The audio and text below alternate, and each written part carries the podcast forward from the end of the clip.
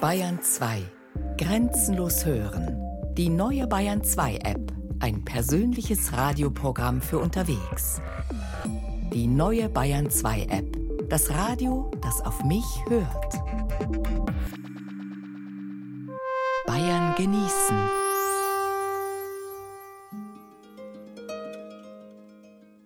Wandel. Bayern genießen im Januar mit Gerald Huber.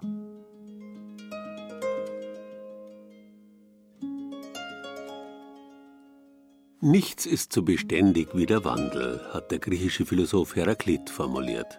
Heraklit hat zu den sogenannten Vorsokratikern, den allerersten Philosophen überhaupt gehört, und er hat eine der bedeutsamsten Wandlungen der Menschheit, wenn man so will, am eigenen Leib erfahren. Überall in der ganzen damaligen Welt, so um 500 vor Christus, passierte nämlich gleichzeitig Ähnliches. In Indien trat Buddha auf, Konfuzius und Lao Tse in China, Zarathustra in Persien. Jüdische Gelehrte begannen, aus uralten, weisen Texten die Bibel zusammenzustellen. Ja, und in Griechenland fingen eben die allerersten Philosophen an, die Gebundenheit an die alten Mythen durch eigenes kritisches Bewusstsein zu ersetzen und ergänzen. Dieser große Wandel, die sogenannte Achsenzeit der Menschheit, markiert, wenn man so will, den Aufbruch in modernes Denken. Und auch wenn unsere Bayern genießen Themen am heutigen Neujahrstag nicht annähernd so bedeutsam sind, sie zeigen doch, dass der Wandel aus der Welt nicht wegzudenken ist. Küche und Kochen, fränkisches Essen im Wandel der Zeit, Dorfwirtshaus und Sterneküche, der Huberwirt im oberbayerischen Pleiskirchen, Quantität und Qualität, Skitourismus in St. Engelmar im Bayerischen Wald, Stehen und Gehen, die Säulenwandelhalle von Bad Steben und der Wandel der Kur, Gebetsraum und Wohnhaus, die Synagoge von Wiesenbronn bei Kitzingen, Loden und Moden, wie sich die Allgäuer Tracht wandelt, arm und reich, Schmalhans Küchenmeister liefert Oberpfälzer Spezialitäten. Freuen Sie sich auf eine unterhaltsame Mittagsstunde mit Bayern genießen.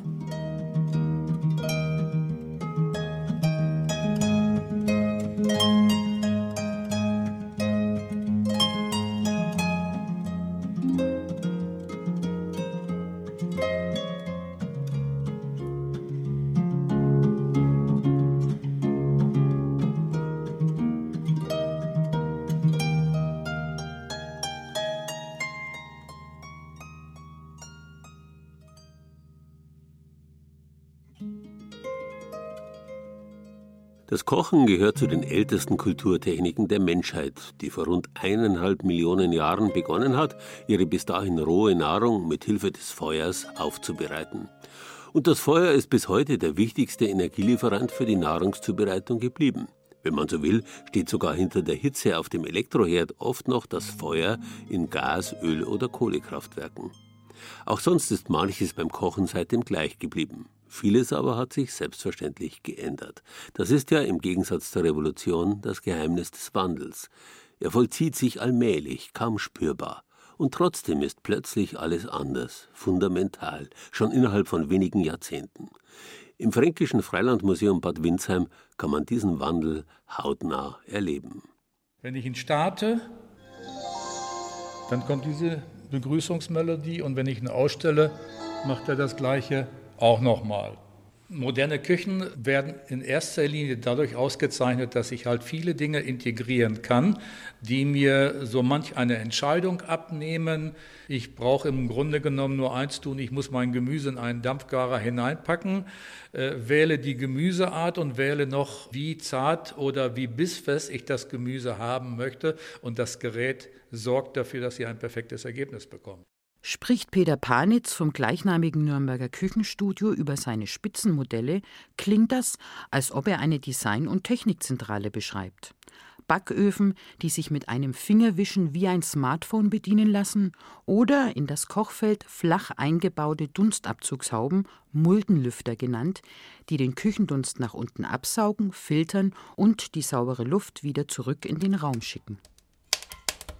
Von herumzirkulierenden Geruchs- und Fettpartikeln und gereinigter Luft ist Beate Parteimüller vom Fränkischen Freilandmuseum in Bad Windsheim Welten entfernt. Auf dem Ausstellungsgelände lässt sich in einem Bauernhaus aus dem Jahr 1367 einer der ersten Herde überhaupt entdecken. Ein einfach gemauerter, kniehoher Ziegelblock, auf dem das Feuer offen lodert und knistert. Wie sich Küche und Kochen über die Jahrhunderte gewandelt haben, das lässt sich im Fränkischen Freilandmuseum in vier Gebäuden sehen. Gekocht wird auf dem Herd, direkt auf der Oberfläche des Herds mit einer Feuerstelle, meistens dann noch mit einem Dreifuß, also praktisch einem Gestell über dem Feuer, auf dem sich der Topf befindet. Der Topf kann aber auch direkt neben der Feuerstelle stehen. Und gekocht wird natürlich auch, das sehen wir im Mittelalter auch, im Ofenschürloch. Das ist ganz, ganz wichtig. Das Ofenschürloch war eine zentrale Kochstelle. Zwei Damen in dicke Wollkleider, Wollstrümpfe und mittelalterliche Hauben gekleidet, bereiten den Besuchern Rindergulasch zu. Allein das Feuer und eine brennende Kerze auf dem Arbeitstisch spenden Licht. Man muss sehr viel vorausschauender arbeiten. Einfach weil wir natürlich auch eine begrenzte Anzahl an Gerätschaften haben. Was mache ich als erstes? Womit fange ich an? Was wird am längsten brauchen? Das sind die Zwiebeln einfach, genau. Die kommen auch mit in das Rinderragout. Die werden vorher noch ein bisschen angeschwitzt, wie heute im Grunde genommen auch. Den Besuchern gefällt's, wenn die unterschiedlichen Kochstellen in Betrieb sind. In einer historischen Mühle von 1575 haben manche eine ganz besondere Kostprobe ergattert.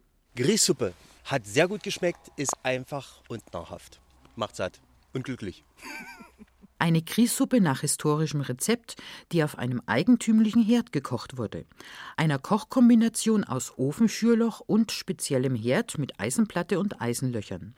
Die Eisenringe ließen sich herausnehmen, sodass man die unterschiedlich großen Töpfe direkt ins Feuer hängen konnte. Das sparte wertvolles Holz ein. Das riecht jetzt auch schon ein bisschen, ne, wenn man da so über den Topf gebeugt ist, nach Schmalz. Ein holzbefeuerter Herd aus dem 19. Jahrhundert steht in einem Bauernhaus aus Herrnberchtheim. Einige Besucher sitzen in der guten Stube am Tisch und lassen es sich schmecken. Das eine ist der Kartoffeleintopf und das andere ist die Meerrettichsuppe. Es schmeckt wie bei Oma und die Meerrettichsuppe. Die habe ich noch nicht gekannt, aber die ist richtig lecker. Nebenan in der Küche bereiten Museumsmitarbeiterinnen das Dessert immer wieder frisch zu. Es gibt Feuerspatzen aus Hefeteig, die in heißem Fett herausgebacken werden. Das sind schon Erfahrungswerte, ja, ne? genau. wie viel Holz, das man halt nachlegen muss, äh, dass es nicht zu heiß wird, das Feuer aber auch nicht ausgeht. Äh, Gerade jetzt hier beim Fett, es muss äh, konstante Temperatur haben und das ist dann schon ein bisschen gehört ein wenig Übung dazu. Ja, findet man sich wieder in der Kindheit. Das ist ja das ein angenehmes Gefühl. Das Holzfeuer riecht man ja schon, wenn man reinkommt. Sehr schön. Ein paar Jahrzehnte weiter, im Stahlhaus aus Nerret von 1949, grüßen die 1960er Jahre. In der ersten industriell gefertigten Küche locken am Buffet Partyleckerbissen, die typisch sind für die Zeit. Käseigel, russische Eier, Servelattütchen und kalter Hund, der Kuchen für die unerfahrene Hausfrau. Eine Museumsmitarbeiterin erklärt, Also es war die Ein-Frauen-Küche. Und so war es auch gedacht, nur die Frau. Und zwar Tür zu, Frau drin, Leben draußen. Heute ist das Leben drin, und zwar in der Küche. Sie ist das Kommunikationszentrum. Vom Ofenschürloch bis zum Hightech-Backofen. Eins hat sich beim Kochen nicht geändert, dass es am Ende auch schmecken soll. Bilder und Rezepte von der Küche und vom Kochen im Wandel der Zeit finden Sie auf unserer Internetseite unter bayern2.de.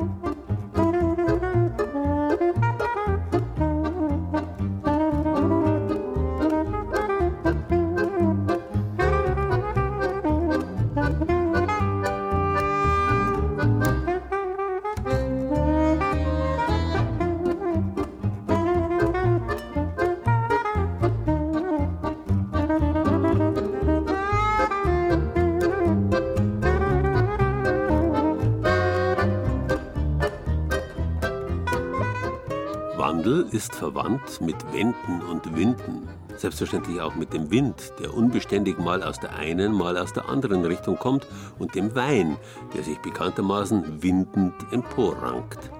Der Wandel ist die Urbewegung des Lebens. Planeten gehören zu den Wandelgestirnen, weil sie eine Sonne umkreisen. Unsere Erde macht das seit Jahrmilliarden ein Jahr ums andere und trotzdem gleichen sich ihre Kreisbahnen niemals ganz.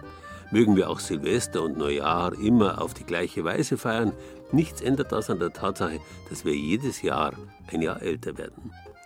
Der Wandel macht von nichts und niemand Halt. Und wenn wir zurückdenken, wie sehr sich unsere Umwelt in den letzten Jahrzehnten gewandelt hat, dann kann einem manchmal ganz schwindlig werden. Freilich, es gibt sie noch, die Landschaft, die Berge, Täler und Flüsse, die Städte und Dörfer. Aber nichts ist geblieben, wie es war. Nehmen Sie beispielsweise das gute alte Dorfwirtshaus. Kirche und Wirtshaus, Feierabendbier und Frühschoppen gehören in vielen Dörfern der Vergangenheit an.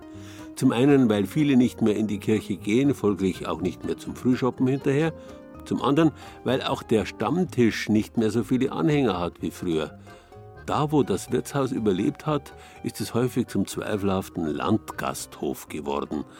Was Besonderes ist da der Huberwirt im oberbayerischen Pleiskirchen. Der ist Dorfwirtshaus und Sternelokal gleichzeitig. Wir schreiben das Jahr 1612. Protestanten und Katholiken streiten sich. Galileo Galilei macht mit Hilfe seines Teleskops eine grandiose Entdeckung. Er sieht als erster Astronom den Planeten Neptun. Der gregorianische Kalender wird eingeführt und im oberbayerischen Dorf Pleiskirchen, heute im Landkreis Altötting, entsteht eine Gastwirtschaft zur Post. Hochgrad von Taufkirchen zu Gutenberg und Klebing hat im Jahr 1612 dieses Haus erbaut. Steht sinngemäß auf einer kleinen Tafel in der Hausmauer des Huberwirts, einem prächtigen Wirtshaus mitten im Dorf. Die Grundmauern des Hauses und die Balken in der Decke der Gaststube stammen noch aus den Anfängen, als das Anwesen ein Bauernhof und die Gastwirtschaft ein Nebenerwerb war. 700 Jahre sollen die mächtigen Balken alt sein, 300 Jahre gewachsen und 400 Jahre im Haus. Sie könnten viel vom Wandel der Zeiten erzählen. Der süße Abschluss heute ist ein Scheiterhaufen von Rhabarber und Erdbeer auf Vanillesoße mit Erdbeerjoghurt-Eis. Guten Appetit. Sandra, die Lebensgefährtin von Sternekoch Alexander Huber, serviert in der alten Gaststube. Aus diesem Haus stammen elf Familien mit insgesamt 80 Kindern. Die wurden natürlich nicht alle Wirte. Die meisten wurden Bauern und haben in die umliegenden Höfe eingeheiratet. Einige werden sich auch auf Wanderschaft begeben haben, so wie Alexander Huber, der dann als elfter Huberwirt in den elterlichen Betrieb zurückgekehrt ist. Wir haben halt auch so eine gewisse Mischung aus Wirtshaus und gehobener Küche, die das Ganze natürlich schon irgendwie so ein bisschen einzigartig sein lässt. Ne? Für so ein Wirtshaus, wie es da ist. In dem zumindest aus unserer heutigen Warte erst einmal jahrhundertelang alles blieb, wie es war. Die Hubers bestellten ihr Feld und nebenbei betrieben sie ihre Wirtschaft. Am Sonntag zum Frühshoppen, am Abend zum Kartenspielen, zur Hochzeit oder zum Leichenschmaus traf man sich im Wirtshaus. Doch nach dem Zweiten Weltkrieg begann auch beim Huberwirt in Bleiskirchen der Wandel. Der Saal wurde neu gebaut und dabei der Dachstuhl gedreht, sodass die Frontseite des Hauses jetzt zur Kirche schaut. Viele Künstler traten auf auf der Kabarettbühne im neuen Saal, darunter auch Friedel Fesel, fast ein Nachbar. Er fragt mich dann, wer bist du denn, wo kommst du denn her? Sag aus Bleiskirchen, das beeindruckt ihn schwer. Damit ich mehr erzähle, steht auch gleich ein Schnapsal da. Gut, dann sauf es aus, Prostati und Prostata. Und es änderte sich noch mehr beim Huberwirt. Die Eltern von Alexander, Josef und Anna Huber entschlossen sich um 1970 herum, die Landwirtschaft aufzugeben und sich ganz dem Gasthaus zu widmen, in dem der heutige Inhaber schon als kleiner Bub mit der Kochmütze aufwuchs. Immer wieder wurde verändert, an- und umgebaut, ein heuriger Keller und verschiedene Stuben. Alexander Huber hat allerdings den größten Wandel vollzogen, vom Dorfwirtshaus zum Sternerestaurant. Wir haben natürlich stolz, dass wir einen in der Gemeinde haben, der ein Sternekoch ist. Sagt Andreas, der dem elften Huber Enten, Gänse und anderes Geflügel liefert und auch Stammgast ist. Das hat mich überrascht, was man aus einer Enten alles machen kann. Ich kenne es ja nur klassisch bayerisch, aber der Alex, der macht es klassisch bayerisch, aber trotzdem anders. Ich weiß nicht, wie er das hinbringt. Ich weiß nicht, er macht es dann sous oder weiß nicht, weiß nicht, wie man das nennt. Und mit knuspriger Haut in der Pfanne. Also brutal. Bin bin schon manchmal begeistert und wie fällt es einem noch bloß ein? Alexander Huber fällt viel ein, was er mit den vorwiegend regionalen Produkten, die er verwendet, alles machen kann. Ich mag furchtbar gern was machen mit Innereien und mit Keule und mit Schulter im, im Menü oder eben auch mit so vergessenen Teilen. Ja. Haxe, Kalbskopf, Zwerchfell. Sowas nehme ich gern, furchtbar gerne her. Hummer, Kaviar und Exotisches setzt der Sternekoch nur sparsam ein ein Wandel in der Sternegastronomie, in der es normalerweise auch dezent abgetrennte Gourmetstuben gibt. Unser Gourmet-Restaurant hat 80 Sitzplätze und zwar vom Stammtisch bis zum schönsten Tisch und kommen immer noch Einheimische. Natürlich ist es schon so, dass der eine oder andere natürlich auch, sagen wir mal, etwas preislicher abstößt, aber im Großen und Ganzen sind wir nach wie vor noch das Dorfwirtshaus, so ist es heute. Also wir haben noch die Vereine, wir haben noch CSU und SPD-Versammlungen, wir haben noch Sportvereine, wir haben eigentlich schon noch alles da. Stammtisch vor allem, ja, da wo man sich ja trifft und übers Dorf ratscht. Da geht's leger und manchmal auch etwas lauter zu. Das scheint die Testesser, die ja jedes Restaurant mehrmals besuchen, bevor sie ihre begehrten Sterne vergeben, beim Huber wird nicht sonderlich gestört zu haben. Im Gegenteil. Beim ersten Mal hat man ja wirklich das äh, total neben dem Stammtisch gesessen ist und die haben sich wegen einem Fußballspiel gestritten.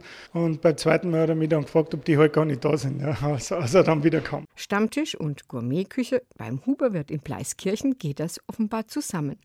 Hoffentlich führt der Wandel nicht dazu, dass aus dem Dorfwirtshaus dann doch irgendwann einmal ein reiner Gourmettempel wird. Wie hat der gerade gesagt? Ente brutal? Das Rezept zur klassisch bayerischen Brutalente von Alexander Huber gibt's auf unserer Internetseite unter bayern2.de.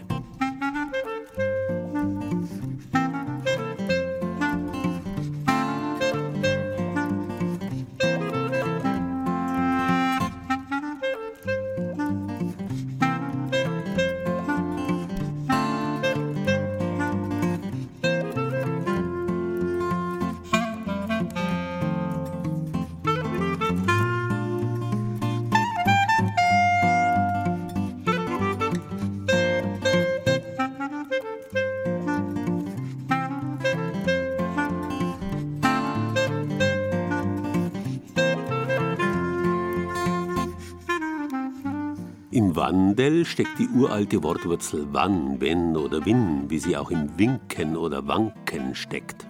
Beides, Winken wie Wanken, ist ein ständiges Auf und Ab, ein Taumeln. Genauso taumelt die Welt, erlebt ein ständiges Auf und Ab. Hopp oder Top, Hui oder Pfui liegen oft genug direkt nebeneinander. Heute noch ganz oben, morgen zerstoben. Damit sowas nicht passiert, müssen wir Menschen ständig auf dem Laufenden bleiben, immer dazulernen und gegebenenfalls nachjustieren. Trotzdem kann es sein, dass man hin und wieder was übersieht. Und dann hat man es schon übersehen und es geht bergab. Der Wintersportort St. Engelmar hat es erlebt. Von den 70ern bis Anfang der 90er Jahre war er das Top-Tourismusziel im Bayerischen Wald. Dann aber machte die größte Bettenburg am Ort zu und die Übernachtungszahlen rauschten in den Keller. Mit Qualität statt Quantität versucht man nun seit einigen Jahren aus der Krise zu kommen. Mittlerweile scheint der Wandel geglückt. Maria Reiner brät im großzügigen Buffetbereich des Reinerhofs die Spiegeleier für die Gäste. Die 63-jährige Seniorchefin hat zusammen mit ihrem Mann 1979 das Hotel gebaut. Die größte Veränderung seither? Früher haben wir Hochdeutsch gesprochen, heute redet man Bayerisch, weil lauter Hiesige da sind, alle vom Umkreis. Die Aufenthaltsdauer wird immer kürzer, zwei, drei Tage. Und durch das kommen auch keine Berliner, keine Hamburger, sowas nicht mehr. 50 Betten und drei Sterne hatten die Reiners früher. 90 Betten und vier Sterne sind es heute. Für die Seniorchefin mit der flotten grauen Kurzhaarfrisur hat sich in den letzten 40 Jahren vor allem die Art der Arbeit verändert. Da hast du mit zwei, drei Arbeitskräften gearbeitet und mittlerweile sind sie in die 20er geworden. Da hast du Busse gehabt, da haben wir oft im Jahr 35, 40 Busse gehabt. Die haben da früh um 8 Uhr gefrühstückt, dann sind sie außer Haus. Auf Nacht um 5 Uhr sind sie wieder gekommen. Mein Mann hat Frühstück gemacht mit dem Mehl und ich habe Küche gemacht und Zimmer gemacht. Und das hat sich halt auch die letzten Jahre furchtbar geändert. Und Busse Mai, da hast überhaupt keine Anfragen mehr. Die Busgesellschaft die ist weggestorben. Nicht nur der Klimawandel, vielmehr der gesellschaftliche Trend weg vom langen Urlaub an einem Ort hin zum Kurzurlaub mehrmals im Jahr hat den Tourismus in St. Engelmar im Bayerischen Wald verändert. Früher gab es hier einfache Ferienzimmer in Pensionen, ein paar Hotels und eine große scheußliche Betonburg aus den 1970er Jahren. Nach dem Mauerfall waren alle Betten ausgebucht. Der Bayerische Wald galt als Billigurlaubsgebiet und boomte. Über 600.000 Übernachtungen im Jahr verzeichnete allein St. Engelmar. Doch dann ging es abwärts. Pauschal in die Türkei fliegen war billiger als Wandern im Bayerischen Wald. Heute ist St. Engelmar wieder da, eine Spitzenurlaubsdestination. Hotelierfamilien wie die Reiners haben ihren Anteil daran. Allein vier Vier-Sterne-Hotels gibt es hier. Sie haben den Wandel geschafft, so wie der Rainerhof. Man hat investiert in Wellness, in gut designte Zimmer und viele, viele Details. Juniorchefin Michaela Reiner mit einem Beispiel. Vorhin, wenn wir geschaut haben im Stübel, da haben wir heute die großen Tisch gehabt. Da gibt es einen großen Stammtisch. Dann gibt es dann die großen Tische, wo vier, fünf Personen hinpassen. Und hier sind wir jetzt in den neueren Bereichen, wo wir plötzlich nur noch Zweiertische haben, weil die Leute heute nicht mehr in, in Grüppchen in Urlaub fahren, sondern heute viele Pärchen unterwegs sind. Auch auf den Klimawandel hat man sich eingestellt in St. Engelmar. Findige Bayerweitler haben Geschäftsmodelle entwickelt, wie man den Touristen auch ohne Schnee Urlaubserlebnisse bieten kann. Beispiel 1, der Waldwipfelweg von Martin Six und seiner Frau Gerlinde. Wir haben ja den Punkt, dass wir so eine Südhanglage haben und die erste Erhebung sind vom Gäuboden her. Dadurch sehen wir über den ganzen Gäuboden bis hinter ins Gebirge und können wir das Gebirge sehen von der Zugspitze bis zum Dachstein. Ja, ich denke mal, man ist den Himmel dann näher, wenn man bei diesen 30 Metern Höhe ist. Beispiel 2 das Bayerwald Experium, ein Science Center der besonderen Art.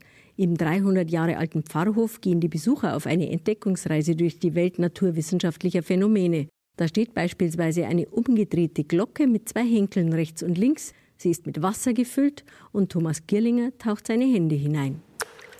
Jetzt habe ich die nassen Hände und jetzt reibe ich langsam, aber wichtig ist mit Schubkraft reibe über die Henkel. Und wenn ich jetzt so reibe, dann entsteht der Ton, was man jetzt erst nicht äh, sehen kann. Das Wasser fängt jetzt durch die Vibration, die ich erzeuge, an zu sprühen. Wenn ich jetzt hin und her ziehe, entsteht quasi eine Interferenz bei den Wellen und die bringt dann wiederum das Wasser hier zum Sprühen. Siehst du das? Hier auf der Seite. Alle Exponate im Bayerwald Experium sind zum Anfassen und Begreifen gedacht. Ein paar Stunden vergehen hier wie im Flug. Kein Wunder, dass der mittlerweile oft fehlende Schnee für St. Engelmar keine Katastrophe mehr ist. Im Sportgeschäft kann man statt Ski Mountainbikes ausleihen und Bürgermeister Anton Piermeier sorgt dafür, dass auch die Gemeinde Angebote macht. Wenn jetzt äh, der Schnee ausbleibt, dann haben wir Alternativprogramme durch Wanderungen, auch Nordic Walking Angebote und dergleichen gibt es dann, sodass eigentlich jeden Tag für einen Gast ein attraktives Angebot da ist, an dem er teilnehmen kann. Die Gäste haben sich darauf eingestellt, dass Urlaub im Bayerischen Wald nicht mehr meterhohe Schneeberge bedeutet, stellt Hotelchefin Michaela Reiner fest. Vor zehn Jahren war es halt nur so, die Leute wollten einen Schnee. Wenn es dann keinen Schnee gehabt hat, es war eine Katastrophe. Heute ist so, wenn es heute halt keinen Schnee nicht hat, dann, dann mache ich einfach was anderes. In dem Moment, wo ich in der Früh schön spazieren gehe, ist es trotzdem schön und herrlich, wenn man sich hinterher in einer schönen warmen Sauna wieder aufwärmen kann, in einem Ruheraum ein schönes Buch lesen kann, in die Landschaft rausschaut. Wintertourismus im Bayerischen Wald hat sich also gewandelt. Vom Skitourismus zum viel breiteren Erlebnisurlaub. Zeit für Bayern. Und die ganze Vielfalt von Bayern 2 gibt es auch in der Bayern 2 App. Jetzt kostenlos herunterladen. Die Bayern 2 App. Das Radio, das auf mich hört.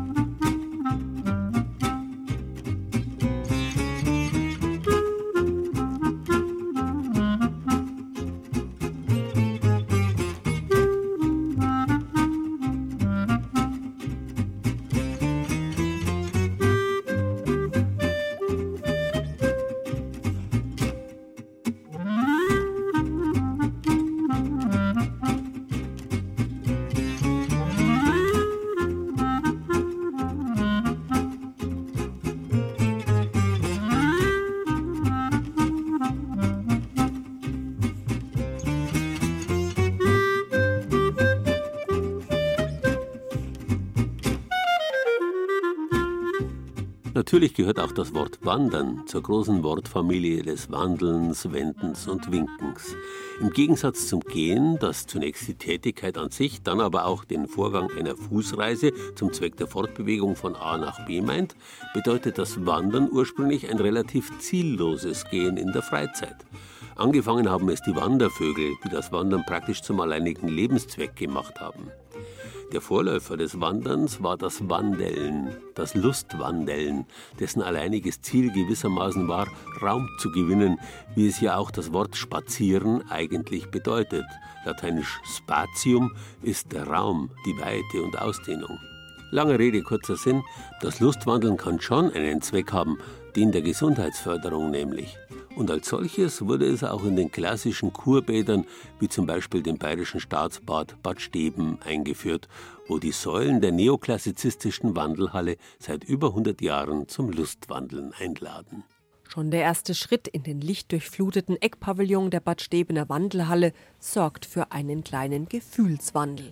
Die Schritte werden langsamer, die Stimmen senken sich, entspannt lassen sich die Besucher aus den Wasserhähnen kostbares Nass in ihre Becher sprudeln. Die Tempelquelle. Und wie schmeckt die?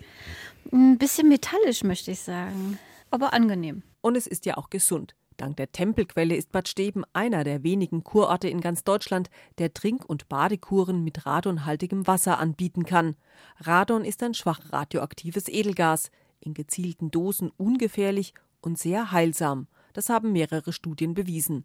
Gerade für Menschen mit Schmerzen bei chronischer Gicht, Arthrose, Osteoporose oder Morbus Bechterew, erklärt Kurdirektor Ottmar Lang. Und sehr viele Gäste kommen auch wegen der Tempelquelle hierher, weil sie durch die Anwendung von neuen seriellen Bädern dann zum einen Schmerzreduzierung haben, Reduzierung von Medikamenten bis dahingehend Absetzen der Medikamente und das Ganze hält dann so circa sechs bis sieben Monate an. Außerdem gibt es noch die Max-Marien-Quelle und die besonders kohlensäurehaltige Wiesenquelle.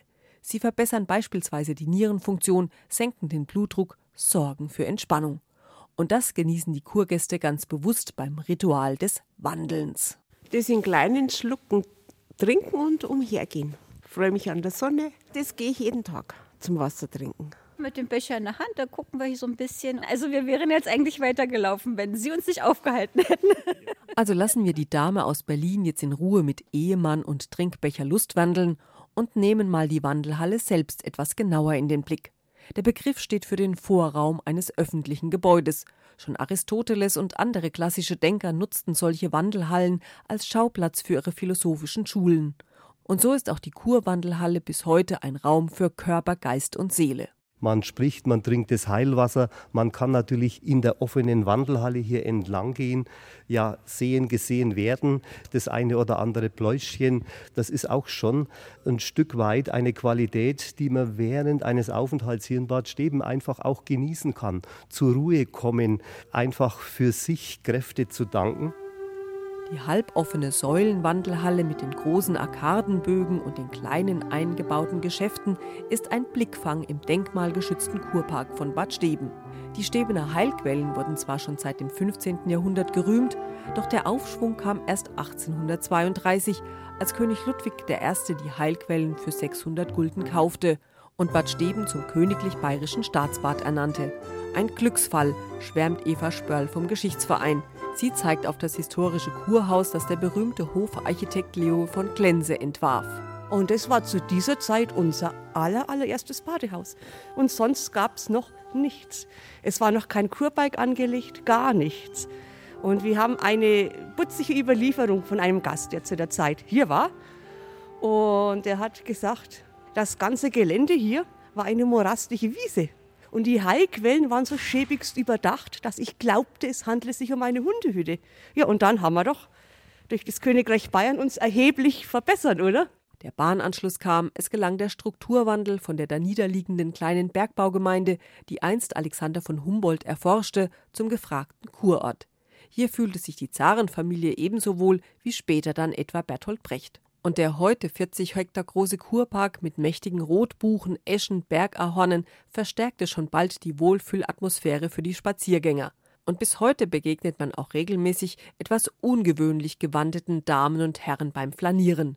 Dann sind wieder die Biedermeier-Freunde Bad Steben unterwegs. Mit Zylinderfrack und Vatermörderkragen, in detailgetreuen Kleidern mit Reifröcken und Schuten, den typischen Kopfhauben aus der Mitte des 19. Jahrhunderts. Der Kleiderwechsel ist zum Beispiel für Eva Spörl nicht nur eine Zeitreise, da wandelt sich auch gleich ihre ganze Körperhaltung. Ein sehr erhabenes Gefühl. Und man geht auch bewusster und aufrechter. Also man schlürcht nicht so vor sich hin, sondern man nimmt schon bewusst die Haltung ein. Ins Biedermeiergewand kann übrigens jeder Gast in Bad Steben mal schlüpfen. Also das ist so immer alle Vierteljahr mal das Highlight, dass man sich einmal einen Tag frei nimmt und dass man dann daherkommt, sich einmal wirklich die Seele baumeln lässt. Dann hier noch der Abschluss mit den verschiedenen Wässern dann. Das ist immer ganz gut. Trägt irgendwie zum Wohlbefinden bei. Es tut einem gut. Schöner Ort, gefällt uns gut hier. Also ich finde, das hilft auf jeden Fall was für die Beweglichkeit der Gelenke und so. Bin sehr zufrieden. Wer gestern an Silvester Sekt innerlich genossen hat, kann das Prickeln in Bad Steben übrigens innerlich wie äußerlich fortsetzen. Unalkoholisch, versteht sich. Was man mit der natürlichen Kohlensäure der Stebener Wiesenquelle alles anfangen kann, erfahren Sie auf unserer Internetseite unter bern2.de.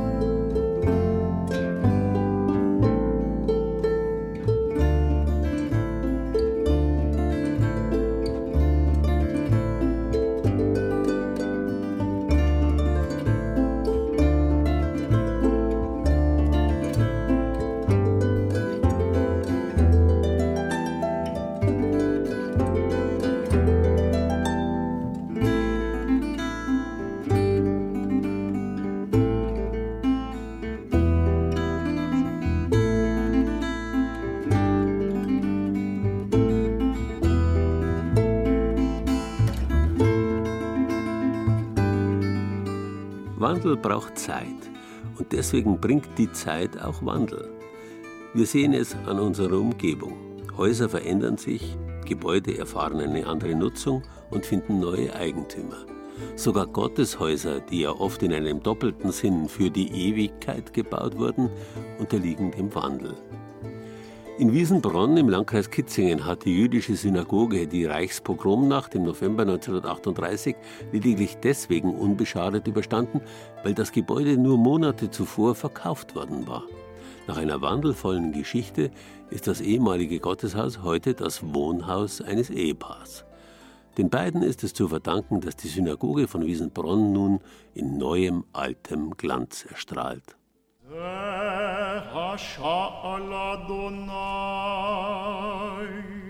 Der Betsaal, fast sieben Meter hoch. An den Wänden Ornamente in kraftvollen Farben, ein sattes Goldgelb mit Rot, oben an der blauen Decke ein Sternenhimmel. Das ist heute das Wohnzimmer von Michaela und Reinhard Hüssner, ein besonderer Ort, der sie immer wieder mit Ehrfurcht erfüllt. Wenn man schon mal alleine die Decke anschaut, dann gehen ihnen schon viele Gedanken und Sterne durch den Kopf. Man denkt immer darüber nach, wie viele Leute waren da schon hinnen. Personen, wo man nicht gekannt hat, aber die in Wiesenbrunn gelebt haben. Es kommt nicht selten vor, dass man sich da mal in den Sessel reinsetzt und einfach das alles mal auf sich wirken lässt und dann kommen wirklich die fundamentalsten Gedanken den Kopf, eben das Zusammenleben von den Juden mit den Christen. Die Juden haben hier Gottesdienst gefeiert, haben hier Versammlungen gehalten. Diese Aura, die man hier doch ab und zu spürt, wenn man sich darauf einlässt natürlich. Vor über elf Jahren fanden die Hüssners in Wiesenbronn ihre Traumimmobilie. Michaela Hüssner erinnert sich noch genau an jenen Tag, an dem ihr Mann einen Zettel entdeckte. Er hat gesagt, du stell dir vor, die Synagoge wird verkauft. Und wir haben schon 20 Jahre ein altes Haus gesucht und da haben wir nicht lange überlegt. Das war im April 2005, da hängt im Fenster der Synagoge ein Plakat zu verkaufen.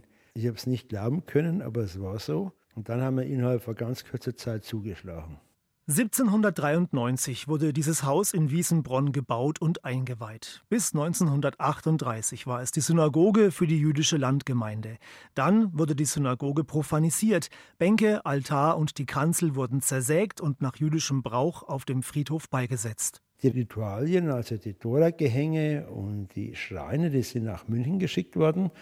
Und haben wir dann im Juli 38 die Gemeinde aufgelöst, weil zu wenig Personen hier waren, zu wenig Männer. Die Juden brauchen wir zehn Männer, um Gottesdienst halten zu können. Vier Monate vor der Reichspogromnacht wurde die Synagoge von Wiesenbronn an den Nachbarn verkauft. 1950 erfuhr das Gebäude einen Wandel.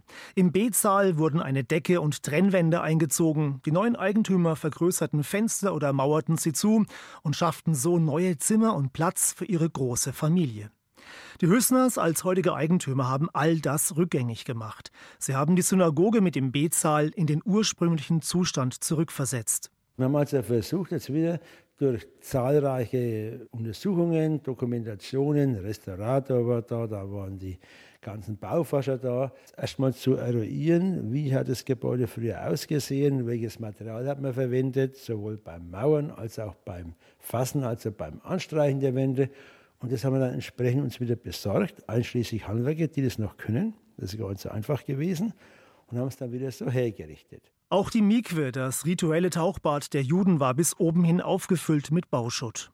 Und vor mittlerweile vier Jahren haben wir dieses Tauchbecken, die Mikwe, wieder entrümpelt, also haben das Ganze herausgenommen und haben jetzt wieder diese Original Mikwe mit einem 2,80 Meter tiefen Becken.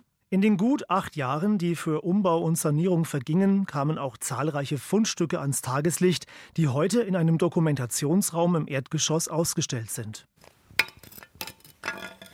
Das ist ein Karst, also ein Winzerwerkzeug, eine Hacke.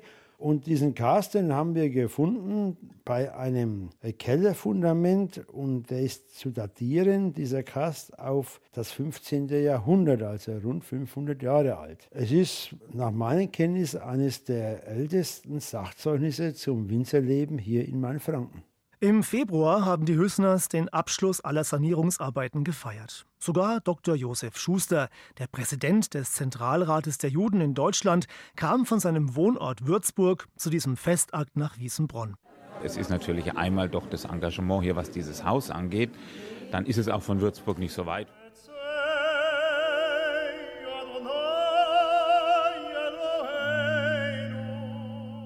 Es war ein Kraftakt, dieses Haus umzubauen, zu sanieren und es in seinen ursprünglichen Zustand zurückzuversetzen.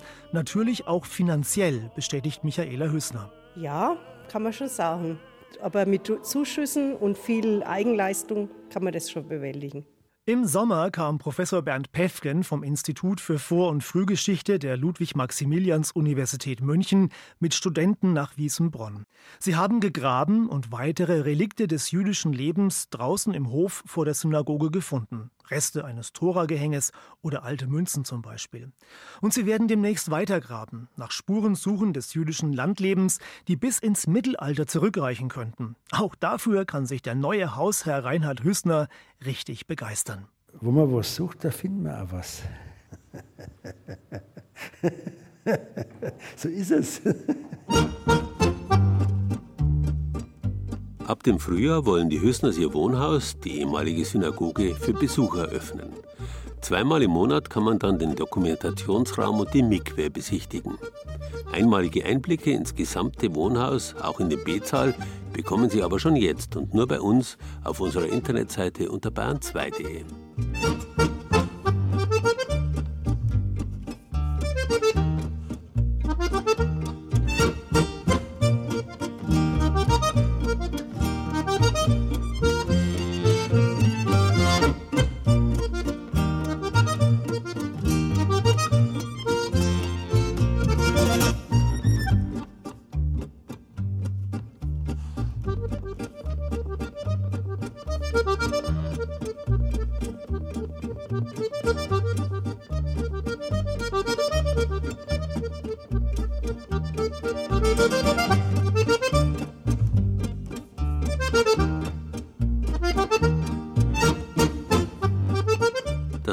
lateinische Wort Modus hat eine ganze Reihe von interessanten Bedeutungen.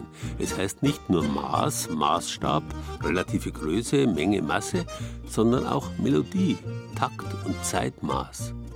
Genauso wie sich eine Melodie in der Zeit entwickelt, hohe und tiefe, kurze und lange Töne aufeinander folgen, genauso wandeln sich das Leben und seine Umstände generell in der Zeit. Und wir haben für diesen Wandel das Wort Modus als Fremdwort eingeführt. Die Mode. Mode ist also mitnichten ein irgendwie gearteter Luxus, den wir uns leisten, sondern vielmehr ganz wertfrei Ausdruck der Zeit. Als das Königreich Bayern 1871 dem Deutschen Reich beitreten musste und der normale Wandel sich beschleunigte, passierte etwas ganz Interessantes. Um die Eigenart ihrer Bayern zu erhalten, förderten die bayerischen Könige aus der Mode gekommenes Gewand, das in vereinzelten ländlichen Gegenden noch getragen wurde, als vermeintlich althergebrachte Kleidung der Bayern. Die Tracht war geboren. Etwas, das mit Mode nun nichts mehr zu tun haben sollte. Im Allgäu beispielsweise aber kann man sehen, dass sich absolut nichts der Mode, dem Wandel der Zeit entziehen kann. Die Liebe der bayerischen Könige und ihrer Thronfolger für die Gebirgstracht in Oberbayern hat dafür gesorgt, dass diese erstens mit eigenen Elementen versehen auch im Allgäu getragen wurde und zweitens, dass die Gebirgstracht salonfähig wurde. Im Allgäu war es vor allem Prinzregent Luitpold mit seinen kurzen Lederhosen, der zum modischen Vorbild wurde. Das heißt nicht, dass im Allgäu davor keine Tracht getragen wurde. Sie galt im 19. Jahrhundert aber doch als ein bisschen rückständig. Und auch in den ersten Jahren des 20. Jahrhunderts trugen die Buben im Allgäu nicht unbedingt Lederhosen, weiß die Trachtenbeiraterin der Regierung von Schwaben, Monika Höde. Matrosenanzug war um 1900 modern und dann kamen ähm, irgendwelche höher gestellten Leute ins Allgäu ähm, dort ihre Sommerfrische erlebt und haben dann gesagt, naja, warum ziehen diese Dorfbuben Matrosenanzug an? Das passt doch gar nicht. Und so das, was wir heute landläufig Tracht nennen, Dirndl und Lederhose, ist für einen echten Trachtler aber oft nur noch Verkleidung. Sie orientieren sich nämlich an alten Fotografien und Gemälden und suchen so nach der größtmöglichen Nähe zum Original. Das, was heute auf der Allgäuer Festwoche, auf dem Tänzelfest oder in jedem anderen Bierzelt zu sehen ist, finden Sie eher gruselig. Trachtenberaterin Monika Höde sieht das aber ganz entspannt. Ja, in gewisser Weise profitiert sie natürlich, weil einfach die echte Tracht auch wahrgenommen wird, weil man sich in dem Dirndl in einen Bezug setzt zur echten Tracht. Selbst wenn man nie eine echte Tracht tragen würde, geht man dann doch eher ins Museum und schaut sie sich auch mal an, denke ich. Sie hat auch kein Problem damit, dass in den Bierzelten nicht nur die Einheimischen in Dirndl und Lederhose feiern, sondern auch viele Zugezogene und Touristen. Auch sie hat sich schließlich immer an die Trachtenmode ihres jeweiligen Wohnorts angepasst und findet das auch bei anderen gut. Ich denke, das ist auch der Grund, warum eine Afrikanerin auf dem Oktoberfest einen Dirndl tragen mag. Und vielleicht noch den Kompromissen afrikanischen Stoff zu verwenden, weil sie ja hier wohnt und nicht in Afrika. Und dann würde sie nicht mit ihrem afrikanischen Gewand aufs Oktoberfest kommen wollen. Also kann ich an mir selber spüren, wie sich das anfühlt. Doch warum finden heute so viele wieder Gefallen an Dirndl und Lederhose? Noch bis weit in die 90er kamen die Leute in ihrer Alltagskleidung zu den Volksfesten. Trachtenmode, das war etwas für die Älteren oder die Musikkapellen. Man setzt da so einen Kontrapunkt, indem man dann zum Fest zählt, wo man ja ein bisschen lockerer sich auch geben will, wo man darauf eingestellt ist, man wird im Freundeskreis ein bisschen Alkohol trinken, dass man da dann sich gerne auch mal von der weiblichen Seite präsentiert. Und das ist für mich Ansatz, mit dem ich nachvollziehen kann, warum sich dieses Phänomen so lange halten kann. Und es ist wohl auch die Sehnsucht nach Zugehörigkeit in einer globalisierten Welt, der Stolz auf die eigene Heimat, die die Menschen zur Trachtenmode greifen lässt und schlussendlich vielleicht auch die Lust am Verkleiden. Einer, der davon profitiert, ist Roland Schaber, Besitzer eines Trachtenmodegeschäfts in Immenstadt im Oberallgäu. In seinem Geschäft verkauft er vom Dirndl für junge Mädchen bis zum Festtagsgewand für die goldene Hochzeit alles, was zum Thema Tracht und Trachtenmode gehört. Doch für ihn gibt es klare Grenzen. Badehosen mit Trachtenmotiven, das geht gar nicht. Das hat mit Tracht eigentlich nichts mehr zu tun, sondern das fällt in die Kitsch-Abteilung oder in die Fun-Abteilung, wo einfach, wie es in der Mode überall was Verrücktes gibt, hat da eine Idee gehabt, das realisiert. Aber das finden Sie in unserem Hause nicht. Und ein Kleidungsstück liegt ihm besonders am Herzen. Und da macht er auch keine Kompromisse. Der Edelweißhosenträger wird nur ursprünglich im Obereiger getragen. Und bei uns wird der Hosenträger auch nicht jedem verkauft. Viele Urlauber kommen und sagen, wir haben im Hotel am Allgäuer Abend die schönen Männer gesehen mit den Hosen, mit den Blumen drauf, das möchte ich für meinen Mann auch.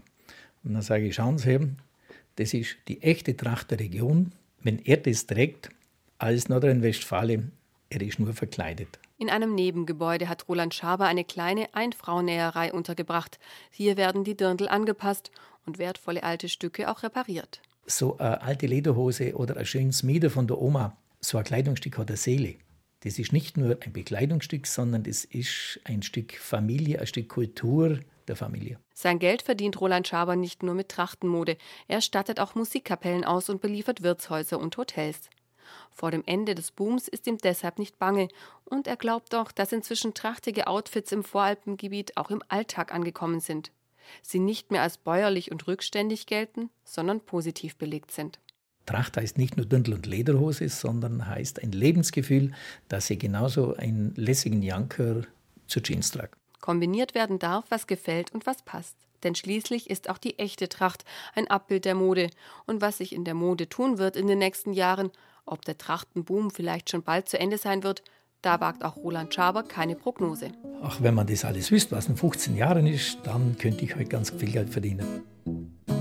Ui Land gibt's auf der Welt, wo man sie zu der Kleidung zählt. Man kauft so einmal, dann ist ja Ruhe. Das ist jetzt so wie mit den Schuhen. Ja, so eine Lederhose, das ist wahr, die hebt die bloß ein Vierteljahr. Drum sollst an den alten Brauch die halten, du musst jetzt erst mal zusammenfalten. Dann badest sie in einem Bier oder in einem Doppelbock und spannst sie den Spiegelstock. Nachher massierst du so kräftig zwei, drei Stunden und gehst sie nachts zum Schäfer und Jetzt hat die Hose erst ein Gesicht. Und wo du nachguckst, du bist Gericht. Guck bei die manchmal auch ein bisschen komisch an. Du bloß das Luder gar nie ran.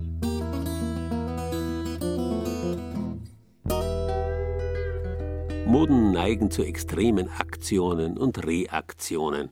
Aus verspieltestem Rokoko wird strenger Klassizismus. Aus Miniröcken werden Maxiröcke. Aus randlosen Brillen werden solche mit dicken Hornrändern.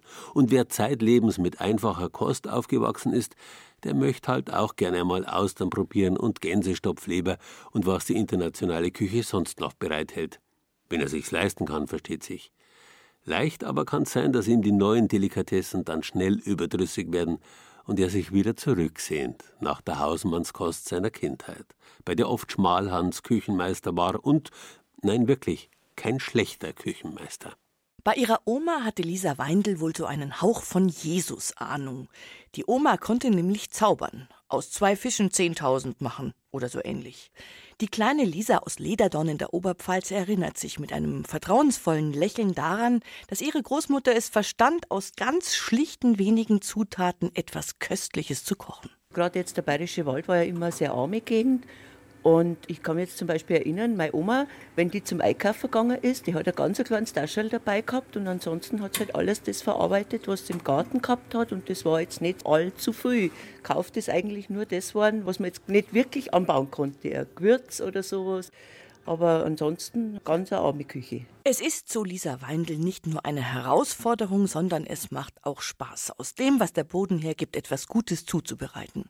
In den Supermarkt gehen und eine gefrorene Käfigentenbrust mit Portweinsoße machen, das kann eigentlich jeder Depp. Aber großmütterliche Oberpfälzer Küchengeheimnisse entfesseln Kreativität. Unbedingt muss man Fantasie haben, weil man muss ja vielfältig kochen aus wenigen Zutaten. Kartoffeln halt oder ein bisschen Gemüse oder ein Broteralz. Die kleine Lisa aus Lederdorn ist irgendwann ins große Regensburg gezogen und hat da ein winziges Lokal aufgemacht, den Steidlewirt am Ölberg.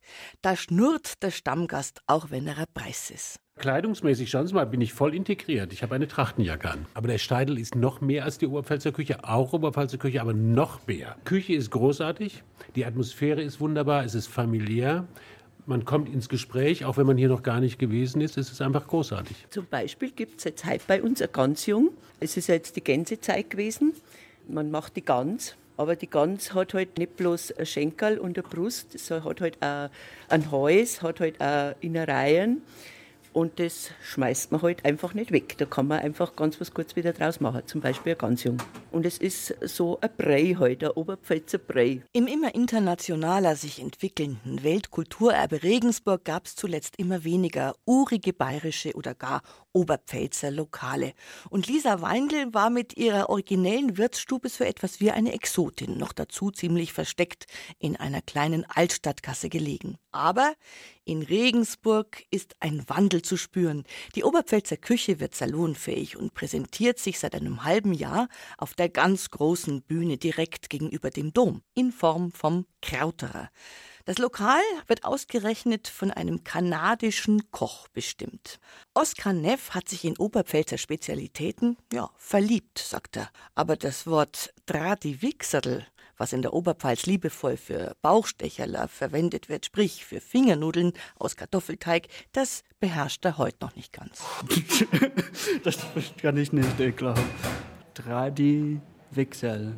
Dradiwixerl also gibt's beim Krauterer in jeder Form. Süß, herzhaft, mit Kraut, mit Grünkohl, mit Bachsaibling, Bauchstecherler mit Bachsaibling, warum nicht?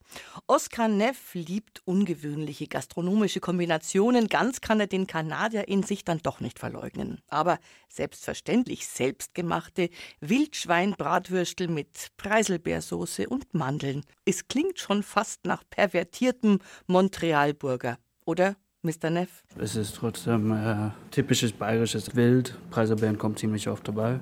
Und ja, deswegen habe ich es einfach so zusammen gemacht, so irgendwie. Mandeln passen auch ziemlich gut zur Wild. Vom Krauterer im Herzen der Regensburger Altstadt geht aufs Land zu Ingeborg Schönharting in die Schlossbrauerei Eichhofen. Und auch hier ist ein Wandel zu spüren. Das zeigt schon die Speisekarte, auf der auch so althergebrachte, einfache Speisen wie Hirse stehen, aber halt in Form von einem raffiniert abgeschmeckten Hirse-Risotto. Also wir kochen sehr viel mit Bier. Wir haben ein Biergulasch, wir haben ein Zwiebelrostbraten mit Bier, aber wir kochen natürlich viel regionale Sachen. Also wir haben die Lämmer von der Region. Wir versuchen wirklich ganz bewusst regional einzukaufen, die Eier gleich vom Bauernhof im Nachbardorf. Also darauf legen wir sehr, sehr großen Wert.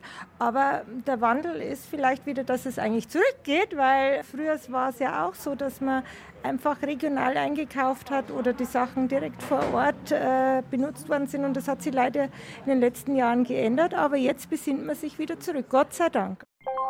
Bayern genießen. Das Zeit für Bayern Magazin. Jeden ersten Sonntag im Monat. Rezepte, Tipps und Beiträge gibt's auch als Podcast unter bayern2.de.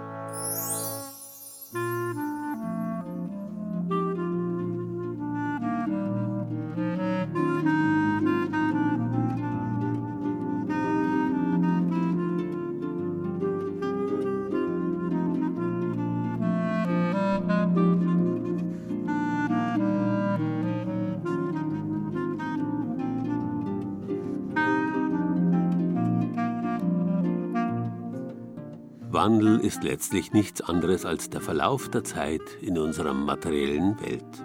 Wo Zeitlosigkeit herrscht, vielleicht nach unserem Tod, sind wir ein für alle Mal zu einem ewigen Jetzt verwandelt. Aber das werden wir noch früh genug erfahren. Einstweilen leben wir noch, Gott sei Dank, und deswegen bleibt uns nichts anderes, als uns mit der Unbeständigkeit, dem Wandel der Zeit abzufinden und allmählich ins neue Jahr hineinzufinden das uns mit Sicherheit wieder mit jeder Menge Wandlungen und Verwandlungen überraschen wird. Wer darauf eingestellt ist, der wird dann vielleicht nicht ganz so überrascht sein. In diesem Sinn, gehen wir's an.